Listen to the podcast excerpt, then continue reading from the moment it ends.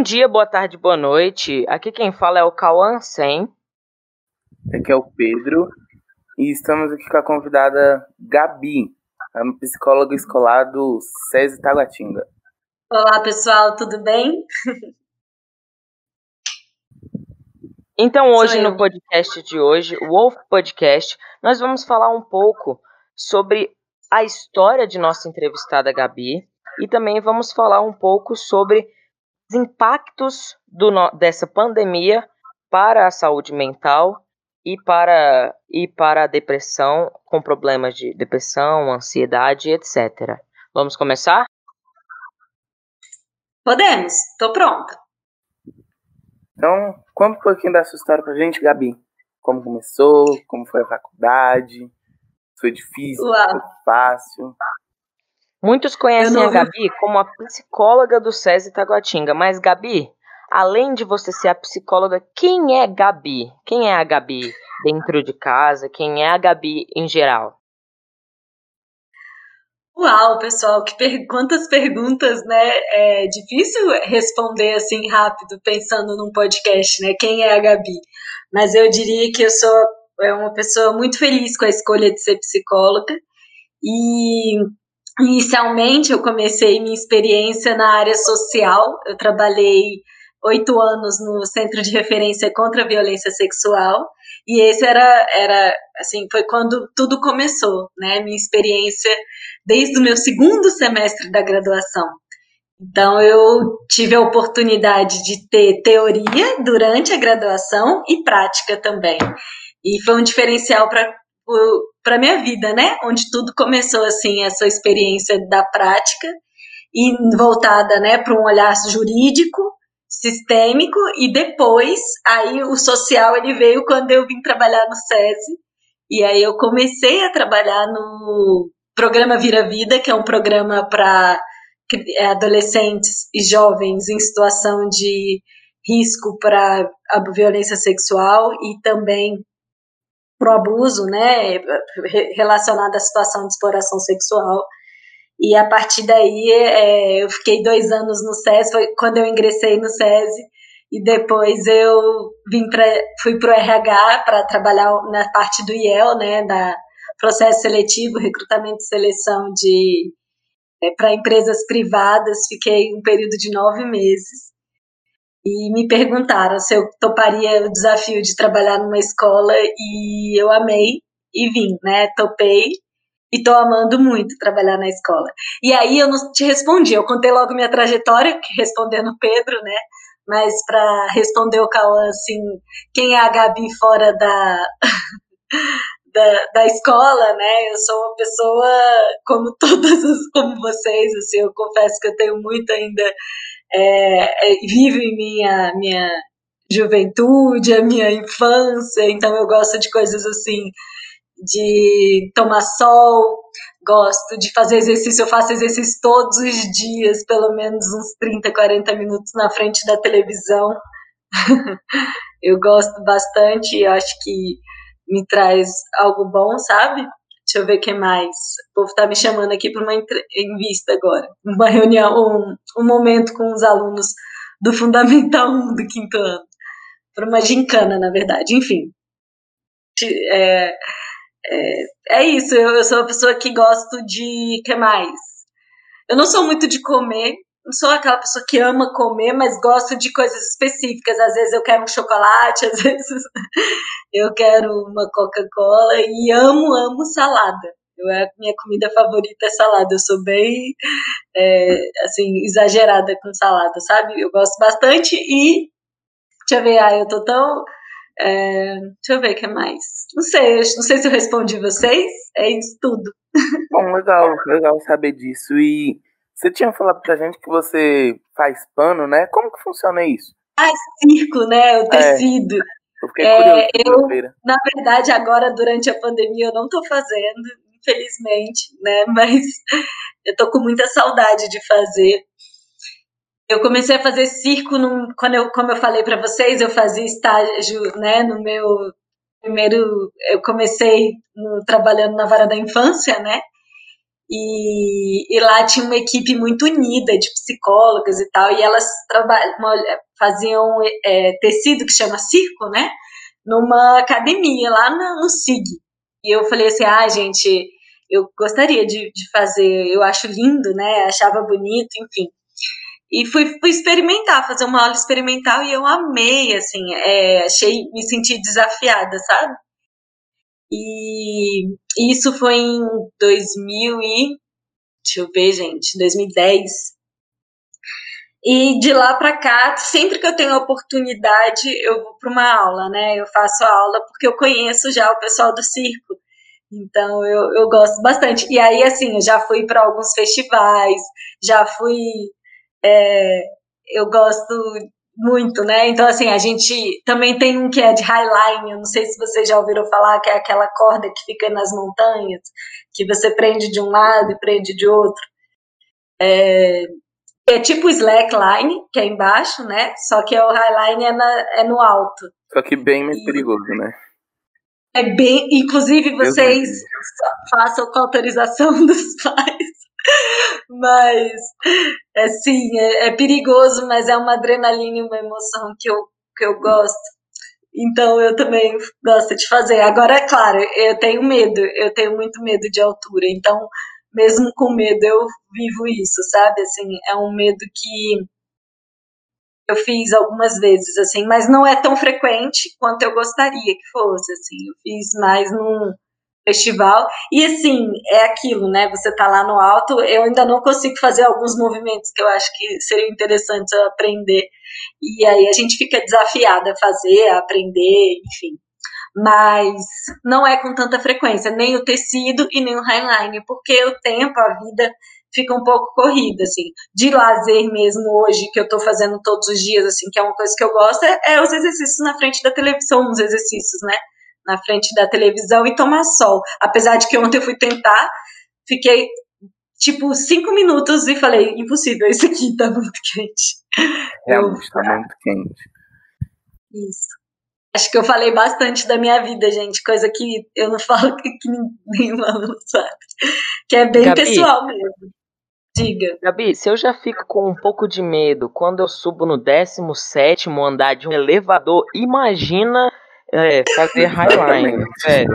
Imagina. Só de, só de pensar já me dá um revertério aqui dentro. Sim, é, eu imagino também. Na barriga. Mas eu sinto medo também, viu, Cauã? Eu não fico sem o medo, ele me acompanha, assim. Só que aí que tá, eu. Por isso também eu não sou. A, eu tô falando aqui, mas eu não sou a profissional. Talvez eu seja mais amadora dentro do esporte, né? Mas quando eu tô lá, eu gosto, assim, eu, eu, eu gosto muito de cachoeira. Aí emenda, né? Geralmente é, o highlight que eu fiz, às vezes que eu tive a oportunidade, né, de estar tá nele, eu tava na cachoeira, então assim, Aí é muito bom também, né? e saber quem colocou lá, como é que tá na pedra e tal. Tem um pessoal da engenharia que, que você vê eles fazendo. Então, assim, de prender, né? O parafuso são parafusos bem grandes, assim, o, o a fita também, ela segura um guindaste, assim, segura muita. Você é, confia um pouco, né? É um risco, gente, é um risco, mas é aquilo, né? É um risco que eu vivo. é um risco que vale, é, vale tomar esse risco, né? Pra, é, assim, eu, por exemplo, tenho muita vontade de pular de paraquedas, pular de asa delta, coisa que eu nunca fiz, né? Então talvez esse seja o aquecimento antes, antes de pular de um paraquedas, de um, de um é, de, como é que chama? Paraquedas e fazer asa delta, né? Pode ser um, pode ser um aquecimento aí para depois eu viver essa experiência em algum momento. Dizem que tem que fazer antes dos 30. Eu fiz 31. E aí que eu comecei a fazer tudo isso. Antes não, antes eu não fazia. Antes eu, quando eu era mais nova, eu me arriscava no tecido e cachoeiras. Eu gostava às vezes de enfim, eu não vou falar aqui não. Quero pular, né? Mas eu não concordo hoje com quem pula de cachoeira. Eu fico até muito preocupada, porque eu acho perigoso, você não sabe o que está lá embaixo, então não pode. Aquela assim, eu não quero propagar isso no, no podcast, viu? Se quiser. Faço, faço o que eu digo, não faço o que eu faço. É, não, o que eu fazia quando eu era adolescente. Inclusive, a gente pode falar um pouco do cérebro da gente, né? Quando a gente, até os 19, 18, 19 anos, o nosso parte do cérebro frontal aqui, é, do córtex, ele ainda não está completamente desenvolvido. Então, questões relacionadas ao medo, elas são menores quando a gente na verdade, o risco, né, a preocupação, isso ainda não está completamente desenvolvido quando você é adolescente, quando você é jovem, quando você é criança. A criança, ela não tem, é, tipo assim, se você tem uma mesa e um copo de água na ponta da mesa, você sabe que se você empurrar aquele copo, ele vai cair, então você tem todo um pensamento de, desse processo. A criança não entende isso. Se o copo está na ponta da mesa ele cai, ela não entende que porque ele estava na ponta da mesa. Todo esse processo, para a criança é mais difícil essa compreensão.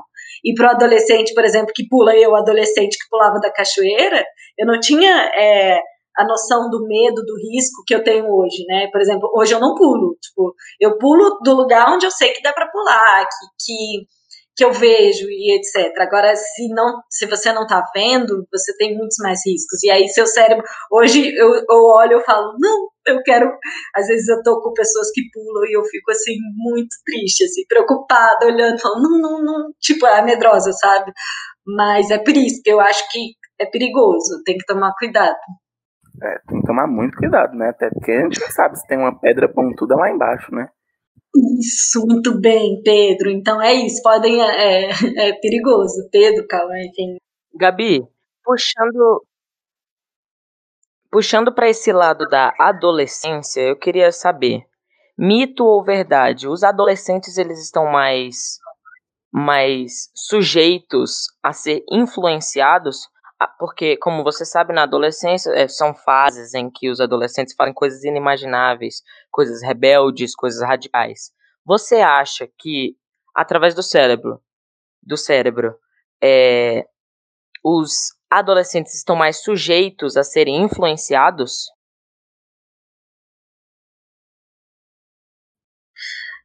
Olha, Cauã, eu acredito que o adolescente ele está num processo de grandes descobertas, né? E de se experimentar, ele sair daquele processo da infância, né? E também do, de ser adulto. Então ele está meio que num, num caminho que ele se permite experimentar coisas novas, sabe? Assim, porque ele tá saindo de um e entrando no outro. Então, é, a sua pergunta se ele é mais influenciável, de, acho que não sei se a influência na infância também ela é muito grande, se é mais do que. Eu diria que, que, que ele está mais. É, às vezes disposto a experimentar, digamos assim, coisas novas, né? E para isso, às vezes, ele se submete a algumas situações até de risco, e isso é que é o preocupante, né? É o alerta. Que a gente tenta, o mundo adulto, talvez, tenta trazer isso com mais clareza para vocês o máximo possível, para vocês terem noção dos riscos, da, dessa essa questão até de acesso ao, a, a, a, as preocupações, né? O que, que, o processo como todo, tipo, por exemplo, pular de uma cachoeira, por exemplo, a questão das drogas, né? Que às vezes as pessoas acessam para aquela satisfação momentânea e não têm a noção do que, que aquilo pode gerar, tanto de dependência por conta da questão fisiológica, quanto por outras né, por, por, uma questão social, enfim. Então, é, às vezes os adolescentes se arriscam, eles se arriscam mais. Assim, o que tem é, pode ser muito bom, também pode ser algo como um ponto de atenção, assim, dependendo do contexto desse adolescente, ele pode se colocar em situações de risco. E aí é importante que ele entenda né, o contexto, entenda os riscos, porque aí ele vai entendendo o que, que é bom, o que não é, enfim. Vocês sabem o que é bom e o que não é, né? Mas eu diria é, tendo ferramentas para se proteger, né? Porque é isso. Você está deixando a vida da infância, que é um adulto, dizendo o que você tem que fazer, né? Como fazer, e você está entrando no mundo é, do, do, saindo da infância, né, e entrando no mundo adulto, que aí você já está um pouco mais livre. Então, nessa liberdade, ela também tem a responsabilidade, tem toda uma questão é, que eu diria assim que, que é importante né para o mundo adulto também porque senão você pode ser um adulto com assim tem adultos que querem viver a adolescência tem adultos que assim você tem adolescente o adolescente ele vive em você a infância também está dentro de você mas elas são são processos da vida como ferramentas eu entendo assim sabe que te ajudam no mundo adulto e não que você vai viver aquilo no mundo adulto. Entende o que eu estou dizendo? Não sei se ficou claro. Não ficou, eu até ia perguntar isso, mas já respondeu, então parece que você leu minha mente, então. Foi? O que, que você ia perguntar? Não, Deixa eu ver. isso que você respondeu. É? é? Ah, então tá bom. Que bom. E outra coisa, Gabi. Eu Diga. fiquei muito curioso também, segunda-feira, a gente conversando. Você sempre quis ser psicóloga desde sempre? Porque eu tenho, um amigo, tenho uma amiga minha que quer ser psicóloga desde que eu conheço ela, desde o. Sei lá, a gente estudava no oitavo ano, e desde aí ela fala que quer ser psicóloga e não mudou até hoje. Você sempre quis ser? Que massa! Ela é do SESI? Não, não. Ela tentou entrar, só que não tinha vaga no NEM. Aí. Ah. Tomara que ela entre ano que vem, que aí a gente. que eu esteja aqui também pra gente conversar, né? Mas então. é, não, eu comecei eu não sabia o que eu queria, na verdade. Até o meu terceiro ano eu fiquei me perguntando isso constantemente, assim, o que, que eu vou fazer, meu Deus? Que, que, será? Eu gosto de pessoas, assim, para Eu gosto, tipo, eu, minha irmã tinha muito medo de sangue, né? De, eu falava assim, eu não tenho medo, eu acho que eu poderia trabalhar com a parte da medicina.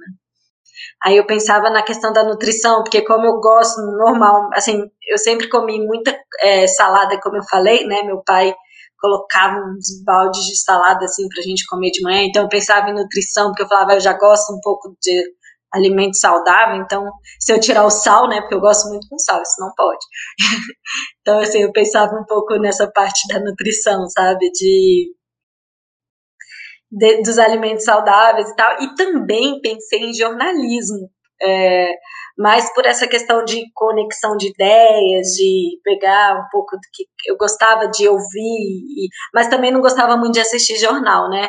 Eu gostava mais da ideia do, do jornalismo, e, e eu acho que na minha infância eu fiz muitos trabalhos que eu tinha que me vestir de terninho, sabe, para ficar falando como se fosse um jornal, então eu, sei lá, pode ser da infância isso. Enfim, respondendo a sua pergunta, aí o que aconteceu foi que quando eu terminei a, a, a, escola, assim, o terceiro ano, eu fui para faculdade com a minha mãe, assim, entrei na faculdade, fiquei olhando, e era uma faculdade que era do lado da minha antiga escola, onde eu estudava, eu via ela ser construída, né? Então eu olhava ela sendo construída e falava assim: "Ah, eu acho que eu gostaria de, de estudar nesse lugar, assim, ele me parece um shopping". Eu achava bonita, era uma faculdade que era bonita, assim.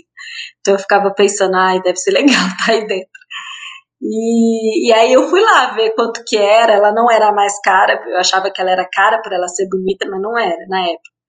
E entrei, fiquei observando os cursos, assim, não tinha medicina. E, e naquele momento que eu fiquei pensativa, assim, o que, que será? Eu gosto de ouvir pessoas. foi muito assim de paraquedas, gente, não foi algo tão escolhido assim. Aí, conclusão, eu comecei a fazer a faculdade e a partir daí eu amei, viu, o, o Pedro, assim, não foi algo que eu planejei que eu tinha, assim, um sonho, eu tinha, como o jornalismo, nutrição e medicina, a psicologia ali é interessante, minha irmã também achava legal, ela era pedagoga, né, ela já estava na pedagogia, e ela, ela é pedagoga e ela ficava meio que falando da psicologia, mas ainda era muito elitizada, assim, as pessoas viam a psicologia, tipo assim, é, coisa para gente que não precisa, sabe, frescura, ou para gente rica, né, que, que ia, sabe, ainda era uma coisa mais voltada, tinha isso, sabe, tinha esse senso comum aí. Enfim, e aí eu comecei, e, bom, qual foi a minha experiência? A partir do momento que eu entrei, eu já amei. E aí eu falei, gente, isso é muito interessante, assim, minha experiência com a psicologia do primeiro semestre ao final, assim, foi, foi gostando muito. As pessoas, no meu quarto semestre, eu tinha um grupo de amigas que a gente fazia trabalho sempre juntas, né, o mesmo grupo. As, todas saíram, tipo, só fiquei, só ficou eu, assim, no quarto semestre, até o quarto ninguém continuou, e eu fiquei sozinha Mas, assim, era aquilo mesmo. Eu, eu, foi até melhor, porque às vezes elas me chamavam para sair, para falar, ah, vamos ali pegar um lanche e tal. E às vezes eu ficava um pouco, assim, de dizer que eu não ia, né? Porque eu falava, não, não, não vou. Mas quando você fala não vou, não vou várias vezes, você fica chata, né? Então eu ficava assim, putz, agora eu tenho. Eita, desculpa. Eu falava assim, ah, eita, agora eu tenho que ir, né? Que elas estão estão indo. Então, às vezes eu saía de sala sem querer sair. E aí, quando elas não continuaram o curso, eu amei, assim, eu fiquei sozinha, mas foi ótimo para mim.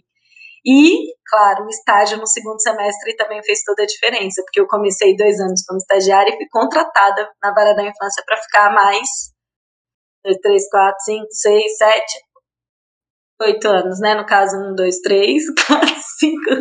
Vocês sabem que psicólogo não sabe contas, né? Tô brincando. Mas aí eu fiquei mais cinco anos lá, seis anos, quer dizer. Então a minha escolha foi muito relacionada à minha prática, sabe, Pedro? Assim, o que me deu a certeza da, da minha decisão foi muito a minha prática. Foi a experiência, foi viver, né, o atendimento. E aí eu fui amando, amando, amando. Legal, legal saber disso. Eu achei que você sempre tinha pensado já em fazer psicologia, porque parece que você é tão ligada na psicologia que para mim você sempre quis ser. E... É... Hum, pode falar. Vamos lá. É, a gente queria saber um pouquinho sobre quais são os desafios de ser psicólogo, os desafios diários, quais são as dificuldades que você passa em ser psicóloga, essas coisas assim. Entendi. É, acho que o desafio é a gente estar tá sempre atento ao que é nosso e o que é do outro, né? Acho que assim, a gente às vezes precisa se distanciar do que, que é meu e entrar em contato naquilo que é da pessoa, né? Então, assim, na psicologia a gente fala levantar os a priori, né? Aquilo que, que eu acho que é, do, eu levanto isso, tá aqui a Gabriela, enfim, a que gosta de, de viver a altura, que vive essas coisas assim, de que faz exercício e tal, tá aqui. Mas é, existe outra outra relação dentro do, do atendimento, né? Ele, ele não é uma relação de amizade, também não é uma relação, é, é, uma, é diferente, é um lugar profissional, e aí entrar em contato nesse campo é um desafio, assim, mas para isso tem um treino, né, a gente estuda muito na graduação, e é como eu falei, como eu tive a oportunidade de ter a experiência prática, né, que fez toda a diferença, me ajudou muito nesse treino, né, assim, quando eu estava na vara da infância que eu lidava com as situações de violência sexual, que eram situações assim todos os dias, né, tanto com a vítima quanto com o autor, eu ficava às vezes eu ia para casa e sonhava, ou então eu ficava lendo o relatório porque eu ia de ônibus, então eu pegava o relatório, isso quer dizer, o rascunho do relatório e ficava lendo, né, para entender melhor, para estar tá em contato com aquele com aquela criança ou com aquele adolescente está mais perto dele, tem mais esse sentimento de compaixão, de empatia. Então eu ficava fazendo esse movimento. E a partir daí, às vezes, tomava muito parte da minha vida, né? Então eu tive que ter isso mais organizado. Hoje tem um momento que eu estou aqui como profissional, tem um momento que eu estou na minha vida como filha, é, namorada, irmã, enfim, tem esses outros papéis, né? Então, acho que um desafio e uma coisa assim que é importante é esse contato. E uma coisa que me ajuda muito também, assim, é grupos, né, de, de supervisão, assim, eu tenho um grupo de supervisão que é várias, são várias psicólogas, a gente traz a teoria, a gente conversa sobre os casos, eu estou fazendo uma pós-graduação em psicodrama, que também é uma abordagem que a gente, em grupo também, e dentro dessa abordagem a gente trabalha muito o corpo, sai do lugar do diálogo, né, do psicólogo, hierarquicamente, né, parece que é o que tem o conhecimento e vai para um lugar um pouco mais empático, um pouco mais é, horizontal, né, em relação a, ao, ao cliente, ao paciente. E que mais? Assim, ah, e eu faço terapia, né? Com certeza, a terapia na minha vida ela é essencial, assim, foi quando eu come... entrei no SESI, eu comecei até para entender o que, que era esse novo, né? Como é sair da vara da infância que eu estava oito anos e entrar num lugar novo. Então, assim, foi um, um outro desafio para minha vida. Então é isso, assim, acho que recorrer ao apoio das pessoas e para lidar com essas esses momentos diferentes, né? E, e tá é, se conectando também com a teoria, né? Com outras experiências de profissionais da mesma área, né? Pessoas que lidam com criança, com adolescente, escutar a experiência delas me ajuda também a construir na minha experiência como psicóloga, né? Respondi, Pedro? Respondeu sim. É... Vai falar, Calma? É isso. Gabi, é, como você sabe, né? Adolescente é uma pessoa bem difícil. Como você faz para que se torne tão, tão segura a relação entre uma psicóloga e um aluno que está tendo problemas? Um adolescente. Lá na escola a gente vê bastante que você tem uma boa relação com todo mundo. Eu não vi ninguém, nunca vi ninguém falar mal de você, ninguém falando, ah não, ela só fala abobrinha, não sei o que, nunca vi. que Gabi, bom. puxando para esse lado, Gabi, rapidinho, eu queria uhum. saber também como se faz para ser tão amável. Ah, oh, gente, que legal. Muito obrigada pelos elogios, né? Assim, é bom a gente saber disso. Na verdade,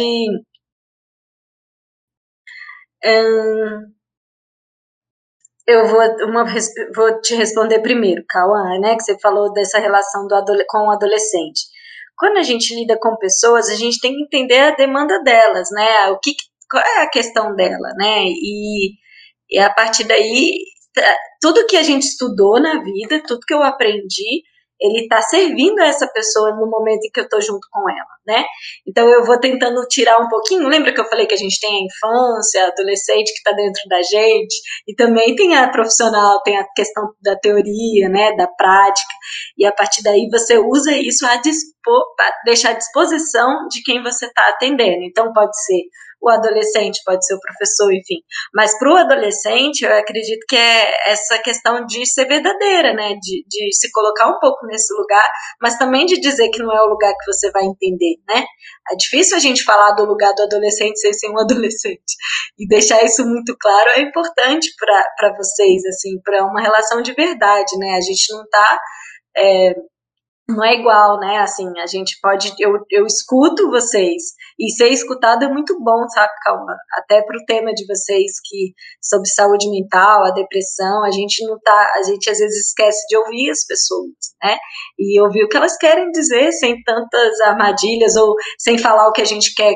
É, tipo, às vezes as pessoas estão falando, eu estava vendo uma palestra do Karnal que eu achei engraçado ele falar que é, as pessoas querem ser, é, não querem ouvir, né? Elas querem falar delas. Então ele deu um exemplo, eu não lembro qual foi o dele, mas é alguma coisa assim. Você fala, ah, ah, lembrei. Ele falou assim, eu tenho um, que as pessoas é uma conversa, né? Eu tenho um filho, ah, eu também. Meu filho tem tantos anos, o meu também, o meu tem tanto. Então, assim, é um diálogo, mas às vezes não é um diálogo que você está disposto a ouvir, sabe? Assim, é, você está disposto a falar de você e etc. E a gente na psicologia tem esse treino, né, de estar tá inteiro com a pessoa e, e é o que eu tento fazer aqui.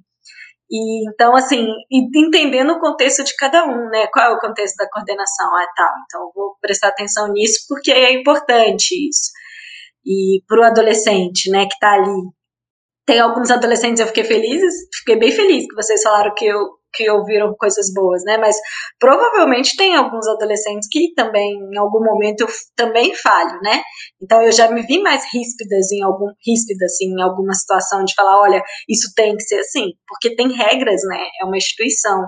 Então, num lugar que é uma que, que é uma instituição que tem várias regras, é, orientações de como um aluno deve se portar, enfim, em algum momento eu já tive que falar, olha, não pode vir com esse uniforme, você não pode vir sem uniforme, você tem que estar de uniforme, tem que estar. Então, assim, tem alguns adolescentes que também não gostaram da minha, né, dessa questão de entrar com a regra, né, apesar disso ser mais da orientação, né, acho que a orientação educacional ela tem mais esse perfil de, de, de orientar, de ensinar, né, as meninas tentam fazer isso de uma forma também bem legal, assim, dinâmica, mas é, é aquilo, você é a, é a instituição, né, então tem que estar tá nesse sendo flexível, né? Às vezes ser um pouco ouvir um pouco do aluno, levar isso para para direção, para orientação, coordenação e, e ser essa mediação mesmo. O psicólogo escolar ele tem esse papel de mediar as, as relações, né? E principalmente na escola. E a gente tem a parte boa, né? Que é sair um pouco da rotina, tentar trazer algo diferente relacionado à vinculação de vocês, à promoção da saúde, né? E a partir disso a gente fica legal, Cauã, porque a gente fala de coisas boas, ainda mais com a questão de é, da minha abordagem, né? No psicodrama, nessa pós-graduação, a gente tem um foco naquilo que está saudável. Por exemplo, tem outras abordagens, geralmente a psicanálise, né? Ela vai tratar os traumas, aquilo que está mais adoecido. Dentro da, do psicodrama, a gente já tem um olhar sobre o saudável. E dentro da psicologia escolar, eu trago a, o psicodrama também, né? Não tem como a gente separar completamente, principalmente se é relacionado à parte profissional, que eu quero dizer assim, sabe? Essa é, por mais que eu não esteja na clínica, né? Eu faço, eu atendo na clínica uma criança. online, hoje eu tô atendendo online, né? Mas, é, ai, gente, mais uma curiosidade, eu sou voluntária da Vara da Infância, apesar de que agora na pandemia a gente não tá mais trabalhando, mas eu também trabalho fiscalizando festas, assim. É, esqueci de falar isso, já que eu tô falando da minha vida toda, né? Vou falar dessa parte também. É, então, mas voltando, aí eu trago esses papéis para dentro da escola, essas experiências, e eu fico com, eu falo para Renata, né, que é a nossa coordenadora, é, coordenadora, né, que era orientadora, eu falo, poxa, Renata, eu fico uma parte muito legal, que é a parte de estar tá junto com os meninos, trazendo ideias para a rotina. Então, eu acho que isso também é o trabalho da psicologia é um trabalho muito legal, né? Dentro da escola da psicologia escolar, a gente não é clínico, a gente também não é aquele lugar de responsabilizar, mas a gente é mediação, a gente é conversa. E a gente faz isso em todos os lugares, assim, tanto aqui na, com os alunos quanto nas reuniões. E isso é um lugar muito bom de estar, sabe? Assim, por isso que a gente precisa, às vezes, fazer alguns esportes de luta, às vezes, brincando, mas algumas coisas assim que a gente põe para fora, sabe? Que a gente não guarda pra gente.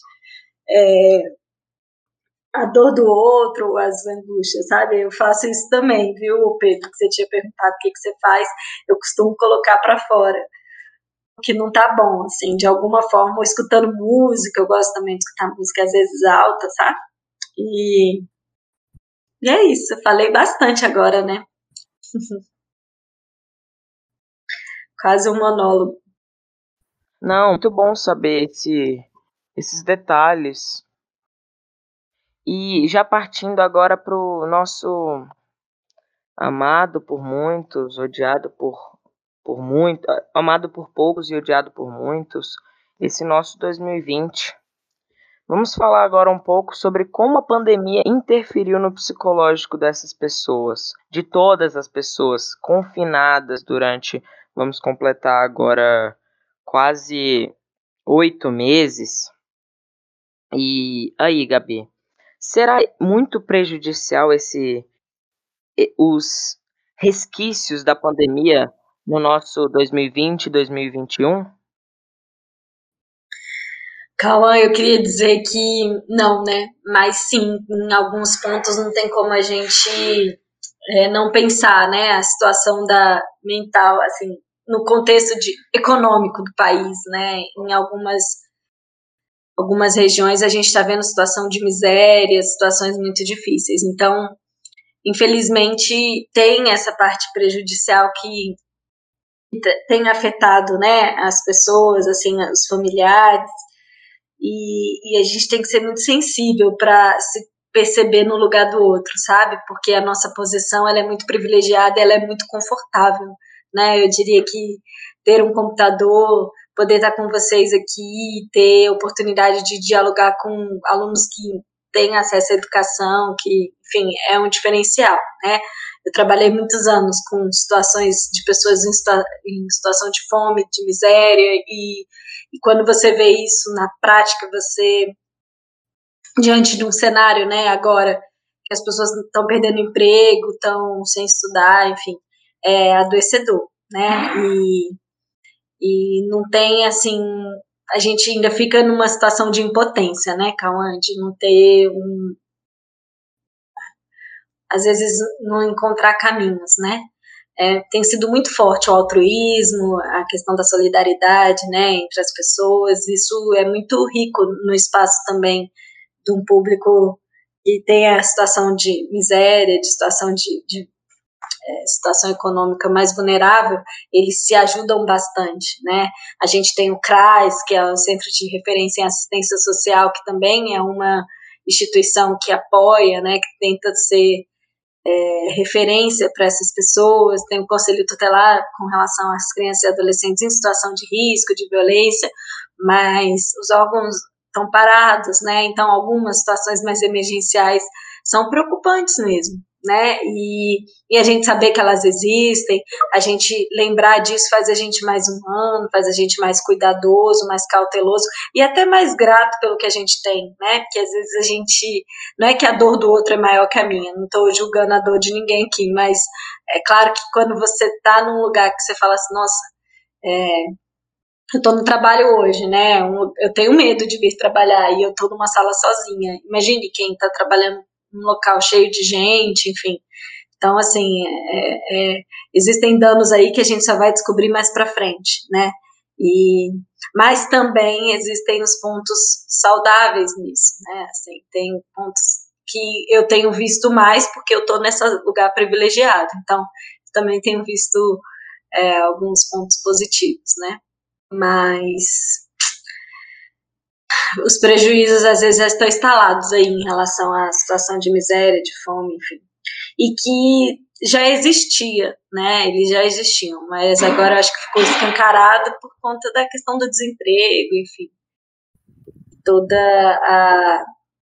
Eu diria que é. é, é falaria que é estrutural e, e histórico, né? Enfim, isso aí é muito maior do que a gente a gente está vendo a ponta do iceberg, sabe? Tem algum tem, tem muitas questões enraizadas que estão lá embaixo que a gente às vezes nem consegue ver, assim, não sei se está preparado, sabe, para acessar. É, e realmente isso sempre existiu e agora na pandemia ele só agravou mais e ficou mais explícito, né? Ficou muito explícito, a gente vê. Eu acho que andando na rua, hoje em dia, eu vejo muito mais moradores de rua do que antigamente, sei lá, em janeiro, por exemplo. Eu vejo, tô vendo muito mais pessoas na rua ali andando em Taguatinga. Eu acho que deu uma bela piorada aí essa pandemia. É, é, assim, sempre teve, né? Mas, mas agora eu acho que, que parece que tá tudo igual também. Às vezes eu tenho essa sensação, sabe? Mas não, não tá igual, né? Pra gente, é, é igual eu falei, para no, o nosso lugar que a gente tá vendo, assim, eu poderia dizer assim, na minha vida melhorou alguns pontos, né? Mas é, eu tive que lidar com essa sensação de culpa, às vezes de egoísmo na terapia, né? De pensar assim, gente, é, eu tenho que voltar para um lugar de empatia, né? De me colocar no lugar de um adolescente que está ali sentado na frente do computador horas e horas, colocar no lugar, às vezes, dessas situações de, de, fome, de miséria, enfim, tem que estar tá mais sensível a isso, porque, como eu falei, pensando só na minha vida, é, melhorou. Assim, eu tenho tempo para mim, coisa que eu, tipo, nunca tinha parado para ter, assim, assim, nunca que eu digo tanto tempo, sabe, assim, de poder fazer mais coisas, estar tá com a minha mãe, né, no dia a dia, chegava em casa só à noite, nem via muito minha mãe, então agora poder olhar para ela e falar, nossa, mãe, ela faz minha comidinha, faz meu suco, faz é, minha saladinha, então isso para mim... isso deu uma bela melhorada, porque eu e o Cauã também, a gente passava o dia inteiro fora, todos os dias praticamente, porque a gente saía sete horas, ia pro Senai, almoçava no Senai, andava pro SESI e voltava só sete horas. Aí chegava, fazia um dever e já ia dormir. Aí nem passava muito tempo com a família. E aí, minha, pelo menos aqui comigo, minha mãe e meu pai só chegava às sete horas também, chegava um pouquinho mais tarde que eu. E aí chegava cansado, ia comer e dormia também. E aí só tinha final de semana e às vezes nem tinha, né? Porque aí tinha trabalho para fazer, dever. E eu acho que na minha vida, assim, pelo menos essa parte melhorou né? Deu. Eu não sei na parte do Cauã, mas para mim deu uma bela melhorada, assim. Vou achar muito estranho quando voltar às aulas presenciais até. É. Como é que ficou para você, Cauã? Então, é, como o Pedro tinha falado, a nossa vida era muito corrida na época. Na é, eu falo na época como se fosse há muito tempo, mas quando estávamos tendo as aulas presenciais, realmente era muito corrido e eu não tinha tempo para curtir, né? Curtir a minha família, curtir a minha casa e aproveitar o teto sobre a minha cabeça. Mas agora que estamos aqui nesse 2020 inusitado, que pegou todos de surpresa, mesmo com tudo de ruim que há lá fora da janela, também tem muitas coisas dentro da janela. Eu assisti muitos filmes com os meus pais, coisa que eu não assisti há muito tempo. É, nós brincamos, nós jogamos dominó juntos, coisa que a gente não fazia há muito tempo. E são pequenas coisas que, que valem, né? Que valem muito para mim. Perfeito, eu até arrepiei, porque realmente é, é, esses detalhes assim fazem toda a diferença. Nossa, eu tô assim, nos primeiros dias assim, eu falei, nossa, caramba, como é diferente ficar em casa, assim, eu trabalho desde os 15, quer dizer, eu fazia estágio com 15 anos, né, então do nível médio eu fazia estágio, depois eu já emendei na vara da infância, aí depois eu vim pra escola, ou para o SESI, né, então eu sempre trabalhei, sempre estive muito ocupada, e esse ano eu me vi com tempo, assim, em casa, sabe? Por isso que eu comecei a fazer esses exercícios, assim, na frente da TV, sabe? Eu falei, caramba, meu cachorro tá me amando, assim, ele tá super apegado, ele, eu tô triste, ele já vem, me abraça, sabe? ele, ele, eu ando pela casa, ele vai atrás, então, assim, tá sendo, poxa, assim, pra, muito legal, sabe? É uma experiência única na minha vida particularmente, eu tenho aproveitado, assim, sabe? Tenho, tenho até repensado as minhas relações, sabe? O que, eu quero para mim, porque eu tô vendo tanta qualidade na minha vida, igual você falou, né? Dentro do nosso espaço, do nosso universo, eu tenho visto tanta qualidade que eu fico assim, o que eu quero daqui para frente, né? O que, que eu vou pensar em algo que me proporcione, né? Esses momentos é, que eu consiga ter para mim, né? Assim, eu tenho pensado em como usar isso como estratégia, sabe?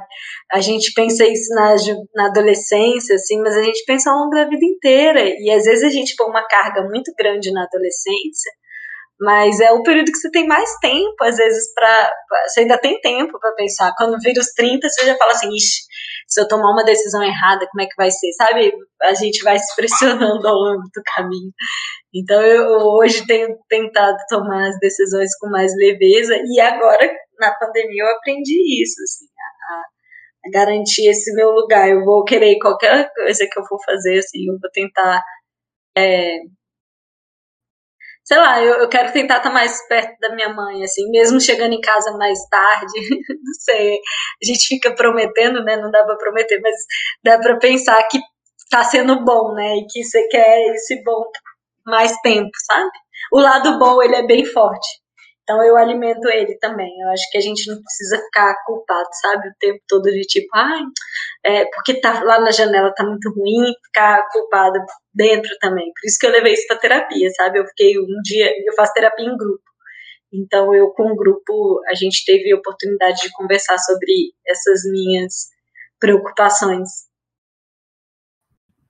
E Gabi, antes você disse que vamos ter vários problemas futuramente, né? Você acha que a, a, no ambiente escolar, você acha que as escolas estão preparadas para é, trabalhar com esses problemas que vão ter nos adolescentes pós-pandemia? Eu acho que a gente tem, tem, se esforçado bastante, sabe, Pedro? Assim, eu vejo é, a, a, Escola da Inteligência aí com Augusto Cury, por exemplo, no SESI, né, que é o que está mais perto. Eu falo do SESI. Eu vejo um esforço grande da gente, de vocês acessarem a plataforma, de, de assistirem às lives nas sextas-feiras para fazer uma, algo mais participativo, né? É, tem também, os professores têm tido, estão sendo flexíveis, né? Então, eu, no retorno, eu, eu vi um podcast falando assim, que a mesma força e energia que os professores estão tendo para se reinventar, né, para descobrir coisas que eles não sabiam deles mesmos em, lá, num espaço de seis meses e menos, né? A gente, em um mês, conseguiu se transformar, essa mesma energia, essa mesma força, eles vão levar também para o retorno presencial, né? E acredito que com a sensibilidade, né, dessas situações específicas, que é uma coisa que a gente preza muito, né? Cada um vive uma situação e às vezes a gente tende a os alunos, né? O que eu tenho observado é isso, é quando tem muitos eles têm muitas falas assim, mas eu, por exemplo, eu não tô conseguindo, tá muita atividade, tá, tá muito ruim. Às vezes, quando eu escuto assim que não tá muito bom, eu tento entender se ele tá falando dele ou se ele tá falando do colega dele que ele quer ajudar, se ele tá falando pela turma, né? Porque esse papel também de liderança que fala pelo outro, às vezes é, não entra em contato com ele. E quando entra, a gente ajuda, entendeu? É isso que os professores tentam fazer, assim nesse momento a gente tem que olhar para a gente e ver o que está dando certo. E aí os professores têm tentado é, ajudar de forma específica esse aluno, né? Que às vezes não tem acesso ao computador, que às vezes tem uma situação de vulnerabilidade em casa, de risco, enfim. Aí a gente tenta estar mais perto deles. De, dessas situações, né, para específicas assim. E aí fica quando a gente fala para eles, olha, você não precisa estar tá correndo assim para fazer tudo ao mesmo tempo. Você pode usar no seu prazo, tem uma compreensão em relação a isso, sabe? Então, acho que os professores estão dispostos, pelo menos, né? O que eu observo é isso, há uma disposição de tentar ajudar.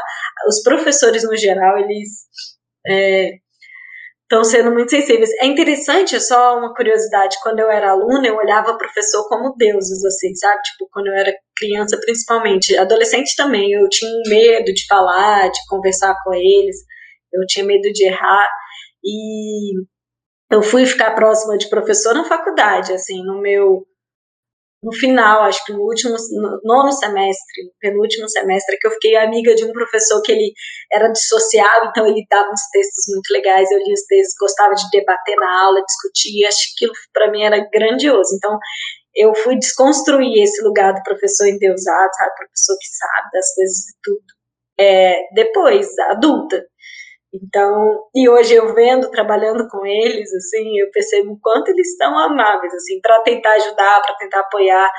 É, é, Existem professores e professores, claro, mas os que eu tenho tido contato, eles estão dispostos a tentar, né? A gente não tem fórmula mágica, Pedro e Cauã. A gente não tem, assim, um, uma forma que resolva, né, assim, que vai surgir, mas tem que estar disposto, tem que ter a disposição de falar assim, pô, vamos tentar, vamos tentar ouvindo a demanda de cada um, vamos tentar ajudando, assim, existem caminhos, estratégias, é um ambiente profissional, é um ambiente escolar, então tem o respeito que tem que estar ali na base, né, então é uma instituição que, por ter isso, por ter as questões de respeito, de, de limite, de regras, isso existe aqui dentro. Então, conversar nesse espaço onde um fala, aí depois o outro fala, aí traz a sua queixa, a sua inquietação, aí você vai mediando. Isso é comunicação não violenta também, né? A comunicação não violenta, ela fala um pouco sobre isso, né? De você escutar o outro, ver o pedido do outro e a partir daí acessar o sentimento, ver o que, que você está disposto a fazer, por exemplo, como escola, o que, que a gente pode fazer, né? A pedido do outro e o que, que o outro também está disposto a ceder e a fazer a pedido da escola é isso, é, é complexo mesmo.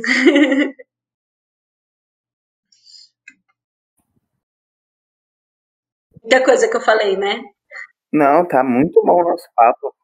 Tá perfeito isso. Então, como o nosso tempo está acabando, eu gostaria de perguntar, Gabi. Como você imagina que será a recuperação das pessoas que sofreram e sofrem com depressão e ansiedade nessa pandemia? A recuperação global? Uau, Cauã, muito difícil a sua pergunta, porque quando a gente pensar no mundo inteiro, é, não dá para te responder, assim, dá para responder individual, né? Hoje eu percebo que eu tenho sido muito mais demandada pelas pessoas para falar sobre ansiedade, sobre depressão, sobre saúde emocional é, isso tem sido maior, assim, com frequência que amigas estão me ligando, eu, os alunos estão me perguntando também por conta do trabalho, né, mas assim, com frequência eu tenho tido mais, é, estou sendo mais questionada, mais interrogada a respeito, sabe, de, de, desses temas. Então, eu espero que as pessoas, como elas estão precisando, né, e estão vendo a necessidade real do cuidado com a saúde mental, é, que isso seja um tema mais trabalhado, né, seja com conversas, é, que seja mais acessível para as pessoas, né? Que as pessoas entendam a importância de uma rede de comunicação, uma rede de apoio, que a gente consiga cuidar, né? Eu estava vendo antes da gente conversar que eu fiz um podcast, um, PowerPoint, podcast, PowerPoint com alguns dados, né? E aí ele fala sobre que de 20 a 30% das pessoas terão transtorno mental em algum momento da vida. Uma média de 40, 50 milhões de pessoas, né? Então, assim, é muita gente que vai ter aí essas questões dos transtornos. Então, esses estudos, né? Estava vendo pelo site também da OMS, né? Então, o aumento de 6% no Brasil, né? De 3 ou 4 das causas tem tido crescimento em relação à questão da saúde mental, do suicídio, né? É, é, é, muito triste a gente pensar que é, acontece, né, um suicídio a cada seis e, e, quando tem o suicídio, seis pessoas da rede são atingidas, né? Então, assim, envolve toda a questão da rede, da pessoa de apoio. São 12 mil mortes por ano, é, 32 mortes por dia. Imagine por situações de suicídio. Então, é preocupante, né? É a segunda causa do mundo de morte no mundo entre idade de 15 a 29 anos. Então, é um risco emocional e, e, assim, a questão das redes sociais, ela é preocupante também. Com relação à saúde mental, eu estava vendo que é, pessoas que ficam mais de nove horas ao dia, né, elas têm no computador, nas redes sociais, elas têm duas vezes maior chances, né, é, de, de apresentar algum é, transtorno, alguma questão emocional, né, em relação a quem fica duas horas. Então, as pessoas que ficam nove horas, elas têm mais chances a riscos emocionais do que quem fica duas horas. Então, assim, esses dados ajudam a gente a pensar que o cenário ele é preocupante, mas ao mesmo tempo é, não tá, a gente tem que estar tá atento e não tá, não perder a, a, igual você falou muito bem, Cauã, os detalhes nas pequenas, a alegria, a, assim, a esperança nos, nas pequenas coisas, né? Então, assim, ter atenção para situações de adolescentes que sofrem violência, bullying, né? E a desmora... Eu estava vendo, né, que existe... Eu estou lendo aqui também, tá, gente? Por isso que eu estou falando assim, meio gaguejando. Mas esse olhar para as minorias, né? É, sinais... É, parece senso comum a questão da automutilação, e ela não é, né? Ela é uma questão de saúde mental que precisa ser cuidada. E a prevenção na escola é essencial, falar a respeito do tema, né? Falar a respeito das dificuldades emocionais, das armadilhas emocionais. Isso a gente tem que estar atento e, conversar a respeito, né? Não deixar de falar. É, o que tem afetado, aí eu tenho aqui mais uma informação, né? Do, da, eu acho importante falar para vocês do CVV, do Centro de Valorização da Vida, que é a 188, que eles trabalham com foco na questão da saúde mental, eles trabalham, são voluntários que são treinados, capacitados para dar é, orientação, então ligações por telefone eles ajudam também, né? Tem as unidades de saúde básica, né, do SUS, que também tem grupos terapêuticos, o posto de saúde e o CAPS, o centro, né, o CAPS é de atenção psicossocial, eles também estão é, juntos com o sistema para ajudar, né? Enfim, a depressão é uma doença que precisa de acompanhamento psiquiátrico, precisa de medicação, é, precisa tratar os sintomas, mas também a causa deles, né? Então, por isso a gente da psicologia está aí inteiro para trabalhar, para ajudar, né? A, a, os psicólogos eles estão para isso. E que mais que eu estou vendo aqui né, nas informações, né? É, aqui, ó, afetando a vida com crises que impedem gerenciar as nossas emoções, sentindo-se com ataque. É, é, tá, eu tá, tenho alguma informação aqui falando também da depressão, né? Que a gente fica com a sensação de medo, de ansiedade, de fuga, né? Enfim. E são sentimentos que estão frequentes aí, né? Então, agora a gente olhar para esse sentimento e cuidar dele, e pedir apoio médico. A gente, eu costumo pensar que é uma engrenagem bem grandona, tipo, uma máquina bem grande, assim, uma rede, e que a gente é uma peça dentro dessa máquina. A gente não vai conseguir mover ela inteira sozinho, não tem como. Então a gente precisa de atores pontuais, assim, na saúde, na política, né, na, na economia, enfim, na política e, e, e na saúde, junto com a gente, assim, para fazer isso tomar uma rede de apoio maior. Mas, e tem que ser imediato, assim, porque a gente ficar só na nossa posição de conforto ainda tá pouco, sabe? Porque a gente é parte disso. E aí, assim, é, é difícil falar, mas se a gente está cuidando da gente diariamente nessas coisas pequenas, né, a gente já está fazendo algo aí. Para fazer mais, precisa ter tá ligada a outras pessoas. Por exemplo, essa comunicação nossa aqui, ela é boa. Se vocês se comunicarem com mais pessoas, isso é bom também, porque aí a gente vai propagando ideias de apoio e de, e de, de altruísmo, enfim, e que Autoajuda. ajuda a gente a respirar, né? Hã? Autoajuda também. É, autoajuda, assim, é, parece assim, ai, psicologia falando de. Você falou autoajuda, os psicólogos, né? Livros de autoajuda, como assim? Livro de autoajuda não é ciência. É, tá, se faz bem para a pessoa, se está ajudando, por que não, né? Tem alguns livros que minha mãe gosta, do, do padre Chalita, daí, que faz super bem para ela, então é saúde também, e é total saúde, sabe? É, eu diria assim que, que nas coisas pequenas, assim, se a gente conseguir colocar algo que trabalhe também a questão hormonal, né? A gente ter aí exercício físico, né? Esses momentos para parar, para respirar, para repensar, se permitir estar tá mal, se permitir estar tá triste, né? Não pensar que tem que esconder a tristeza, que tem que esconder os momentos difíceis. A gente vai ter que viver essa tristeza mesmo, né? E é estranho a gente querer esconder ela é, é adoecedor a gente fingir que tá tudo bem. Tem dia que vai estar tá tudo ruim mesmo e a gente poder falar para um colega, putz, desculpa, poxa, tá muito ruim, me ajuda aí, como é que tá aí? O colega falar, ah, também tá muito ruim.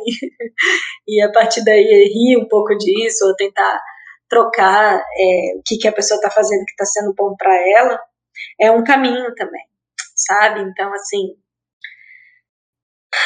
é isso tudo. É, então, eu acho que a gente encerra por aqui, né? Já deu. Já são 9h55 da manhã. E. Uau. Nem vi o tempo passar, passou muito rápido. Foi muito boa essa nossa passou conversa. E. Verdade. Queria falar um pouco que a gente está com esse projeto muito legal de ajuda às pessoas, né? Que nós vamos nós estamos querendo ajudar pessoas, né? Porque nessa pandemia nós vimos muito crescimento de pessoas se sentindo mal, pessoas com ansiedade. E o que você sugere a mais do que você já falou para a pessoa tranquilizar, para essa pessoa que está passando por ansiedade, por depressão, para essa pessoa ficar tranquila, se acalmar, ter paz de espírito? O que, que você sugere a mais, né, do que você já falou? Então, é, como eu falei, a depressão é uma doença que precisa de acompanhamento médico por questões fisiológicas, né? É, também é importante entender que, que existem, é, como eu falei, né? A situação de ansiedade, ela existe, mas a gente tem que entender até onde que eu preciso de um médico junto com um psicólogo, que eu preciso do acompanhamento profissional. Né? Então, assim, entender o período, o tempo que eu estou em sofrimento é importante, né? Quais são os meus sintomas, entender que sintomas são esses, se eles estão aparecendo em vários momentos, se eles estão aparecendo junto em situações que não aconteciam antes, né? E em momentos que não, não, não tem um estímulo, né? E aí a pessoa começa, às vezes a pessoa tá deitada, tá dormindo e começa a sentir tremor, começa a sentir. Aí é um ponto de atenção, tem que entender o que, que é aquilo, que ansiedade é essa, né? Não é só uma ansiedade, pode ser um transtorno, pode ser um transtorno de pânico, pode ser, enfim, é, é, repercute em outras questões, né? A tristeza, ela tá ali muito tempo, eu não tenho rede de apoio. Então é um alerta, né? Toda fala é um ponto de atenção e a fala é onde a gente busca apoio, né?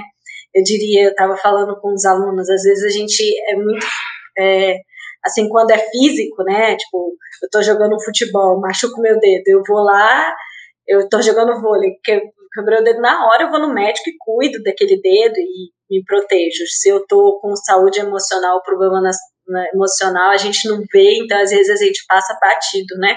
Eu diria para não passar batido, tentar ficar atento ao quem você é, né? A gente está se conhecendo todo dia, não tem uma fórmula, como eu falei, mágica, mas assim, nesse conhecimento diário de quem que eu sou, o que, que eu gosto, né? Essa rede de apoio, é, escutar lives, mensagem dos colegas, né? Dar não. É isso. Não sei se dá tempo ainda, gente, falar um pouquinho? Não, dá, é de você. A gente tá Porque pensando no seu tempo mesmo. É, não, assim, eu vou fechar, mas é isso, assim, é, é a questão também de, de eu falei, né, da, da, meditação, aí eu anotei aqui algumas, alguns caminhos, tá, o Pedro, porque você, eu sabia que vocês iam perguntar alguma coisa nesse sentido, então, assim, dar nome para o que você está sentindo, né, saber identificar o sentimento, compreender qual foi a causa desse sentimento, se essa causa ela ainda existe, eu entender para que, por que, que ela existe, né, se ela me faz mal, peraí, então, o que está gerando isso em mim, o que está causando, né? Falar sobre isso. A fala é um ótimo caminho para a gente entender e ajudar. A escrita, né? Pode escrever, pode desenhar, pode riscar, enfim, tem que, de alguma forma, passar a comunicação para que as pessoas possam intervir e ajudar. É, é, permitir, às vezes, que o estresse do outro não contamine a gente, porque o que é do outro é do outro, e a gente não consegue mudar aquilo que é dele, mas a gente consegue cuidar do que é nosso, né? Então, tá atento a isso. Às vezes, mudar o ponto de vista, a gente está batendo numa tecla que não tá legal, então, peraí, se isso aqui não tá dando certo, deixa eu entender uma nova, fazer algo novo. Teve uma aluna que a gente estava fazendo a dinâmica que eu fiz com vocês, e ela falou: Ah, eu hoje estou buscando novas distrações, estou tentando fazer coisas que eu nunca fazia, assim, tipo, ela não falou exatamente o que, que, ela, que, que ela fazia, mas ela disse assim que estava fazendo algo novo, isso é muito legal. Que é um pouco do que eu aprendi na vara da infância, na minha experiência, esse olhar sistêmico, né? Que é, faz parte dessa engrenagem que eu falei, é um sistema e que cada sistema tem sua parte, como dentro desse sistema eu posso ser contribuição na parte do outro, né? Então, também entendendo da psicologia sistêmica, ela fala, não é só o certo e o errado, não é causa e efeito só, né? A gente, uma coisa ela pode ser boa e pode ser ruim ao mesmo tempo, né? Eu posso ter algo que, enfim, que não tá bom e que também em algum momento ele é bom, mas eu saber dosar isso, sabe? Saber ter esse equilíbrio é um desafio mesmo, né? que mais? Redobrar o cuidado com relação a, ao tempo que vocês estão deitados, estão na frente do computador sentados, às vezes levantar um pouquinho, alongar, fazer um, um alongamento, ele é bom. É, tem lá no portal da inteligência algumas dicas sobre gerenciamento das emoções, sobre como lidar com o sono, né? Que também é, eu acho que vale a pena vocês depois darem uma olhadinha no portal da inteligência jovem, que é um direito de vocês, então aproveitem, porque cada um recebeu essa senha e assim não é vídeos que a gente encontra em qualquer lugar, são vídeos bem direcionados para vocês. Então, eles falam um pouquinho sobre praticar o método DCD, que eu achei interessante, da psicologia multifocal, da psicologia positivista, que fala um pouquinho dessa questão de você duvidar. Vem um sentimento, você duvida dele, depois você critica ele, você fala, poxa, isso é isso mesmo? E aí você determina, né? Eu vou tomar uma nova ação. Eles falam do princípio da sabedoria, né? Tanto para a filosofia, né? Para o princípio da sabedoria, eles pegaram os principais, assim, para o RH, por exemplo, que é determinar fazer algo novo, enfim. Alimentação saudável, é, tentar comer, assim, não tão pesado à noite, por exemplo, porque aí você vai dormir mal e aí isso atrapalha no outro dia, então tentar comer bem faz diferença. Mas também não é comer qualquer coisa, às vezes se dá de presente uma coisa que você gosta, assim, às vezes tem um chocolate de conforto, sabe? Eu gosto de azeitona, então às vezes uma azeitona, uma, eu sei que eu vou chegar em casa e vou comer aquela alcaparra que eu gosto. e aí você poder se dar esses confortos, sabe? É, faz diferença, é, essas questões pequenas, assim, que faz muita diferença. E atenção ao consumo de informação, evitar ficar vendo muito jornal, é, assim, coisas que façam você ficar mal. Pensar no que você está vendo como um alimento também, que às vezes a gente está vendo, eu vi isso num, numa live do do, do Drauzio Valera, né? O Drauzio ele estava conversando com uma psiquiatra, se eu não me engano, ela era psicóloga, mas ela estava falando disso, de pensar na comida como um alimento, né? Então, se você está na informação como um alimento, se você está se alimentando de informações ruins, aquilo pesa, né? E aí ela causa uma indigestão igual a comida mesmo. Então, cuidado com o que, vocês estão vendo, né? O Cauã falou uma coisa incrível, maravilhosa, que é abrir a janela, às vezes a gente olhar para fora, ver coisas difíceis, ajuda a gente a repensar como está dentro, mas também olhar para fora e ver o ambiente, ter contato com a natureza, ter contato com alguma coisa que faz bem, olhar para uma foto sua antiga e relembrar aquele momento de nostalgia, pensar em momentos que você viveu que foram saudáveis, né? Que, que ou em algum momento que estava difícil, como você está saudável hoje, ajuda também. Quem tem crença, né, quem acredita em Deus, acreditar, então ter, alimentar essa questão dos rituais, de espiritualidade, enfim, que trabalha um pouco essa, esse olhar voltado pro, pro, pro que te faz bem, né, e eu já falei do altruísmo, brincar com os animais é uma coisa que eu faço, que é bom, né, do pet, meu cachorrinho me ajuda muito, a leitura ajuda algumas crianças. Tem uma criança que falou sobre Anne com E, né, que é um livro que ela estava lendo, estava se descobrindo. Então, aquele universo para a imaginação, para os sonhos, é muito legal também. Uh, que mais coisas que eu não falei? Eu acho que é isso, né? A rotina, ela, quando você cuida dela, né, ela também ajuda a gente a acordar melhor no outro dia. Então, é isso tudo. Passei um pouquinho do horário, seis minutos, mas eu coloquei aqui alguns pontos que eu acho que era importante compartilhar com vocês, né, que estão trabalhando a temática e que é, com certeza vai fazer diferença. Eu acredito que ajuda a informação, ela sendo acessada faz diferença, sim.